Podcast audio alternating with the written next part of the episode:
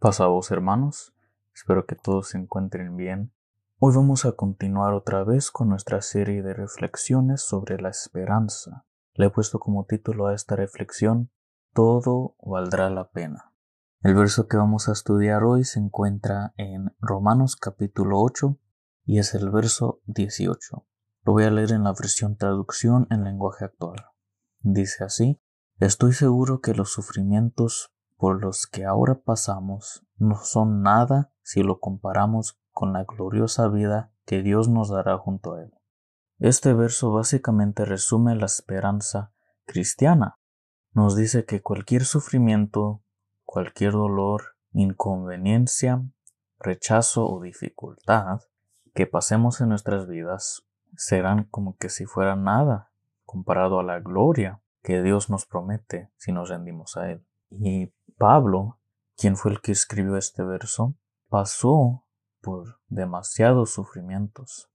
Vemos en 2 de Corintios 11 de los versos 24 al 28 algunos de ellos. Dice ahí, en cinco ocasiones los judíos me castigaron con los 39 azotes. Tres veces me golpearon con palos, una vez casi me matan a piedras, una vez tuve que pasar todo un día y, una noche perdido en medio del mar. He viajado de aquí para allá continuamente. He estado en peligro en los ríos, peligro de ladrones, en peligro por causa de mis compatriotas y de los que no son judíos. También he estado en peligro en las ciudades, en los desiertos y en los mares. He estado en peligro por causa de falsos hermanos. He hecho trabajos duros. He pasado muchas noches sin dormir.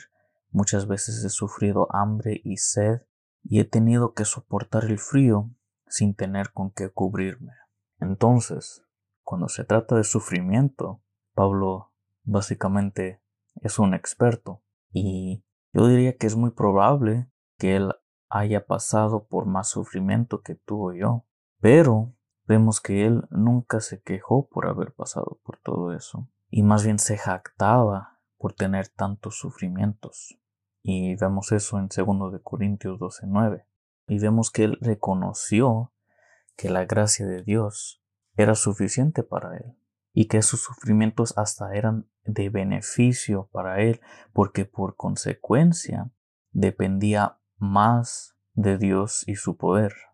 En los versos 22 y 23 de Romanos capítulo 8 dice que la creación entera, junto con nosotros, dice, sufre de dolor como cuando una mujer embarazada está a punto de dar a luz. Cuando una mujer da a luz, he oído que es muy muy doloroso y muchas veces estresante, pero al final viene un gozo muy grande al mirar al bebé recién nacido, o por lo menos espero que así sea.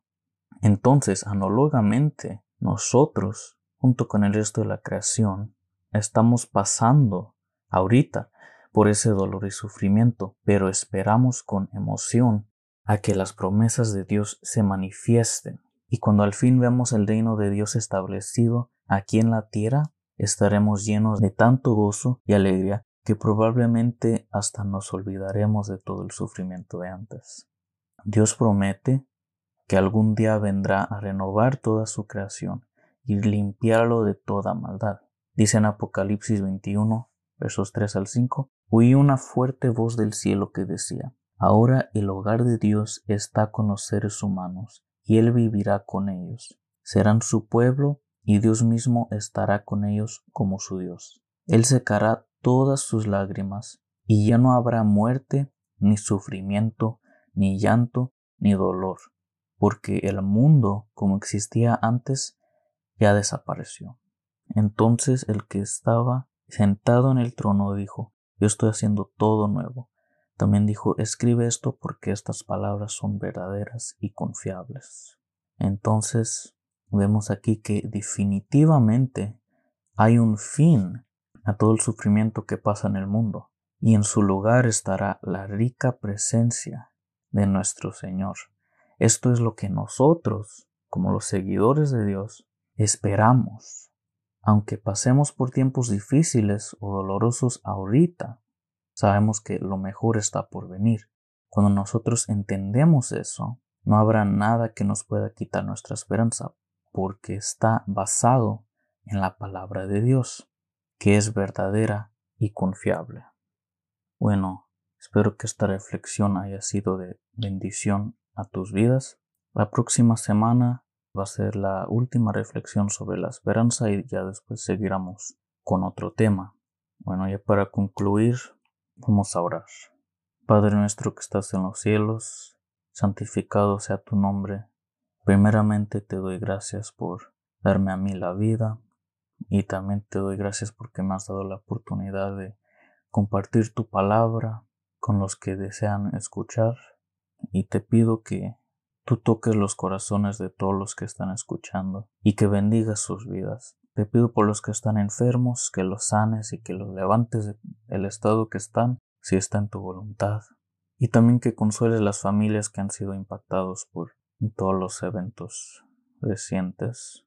Te pido por mi iglesia que no dejes que pierdan la fe y que se acerquen más a ti y que tú los guíes en sus vidas por medio de tu espíritu. Si hay alguna petición que se ha pedido, te pido que los tomes en consideración y que los pongas conforme a tu voluntad. Te pido también por todo el resto del mundo. Te pido que estés con todos los que estén en necesidad y que ya pronto podamos salir de la situación en que estamos. Ponemos todo esto en tus manos, en el nombre de tu Hijo Cristo. Amén. Bueno, espero que Dios les bendiga y que tengan un, un buen resto de su día. Paso vos.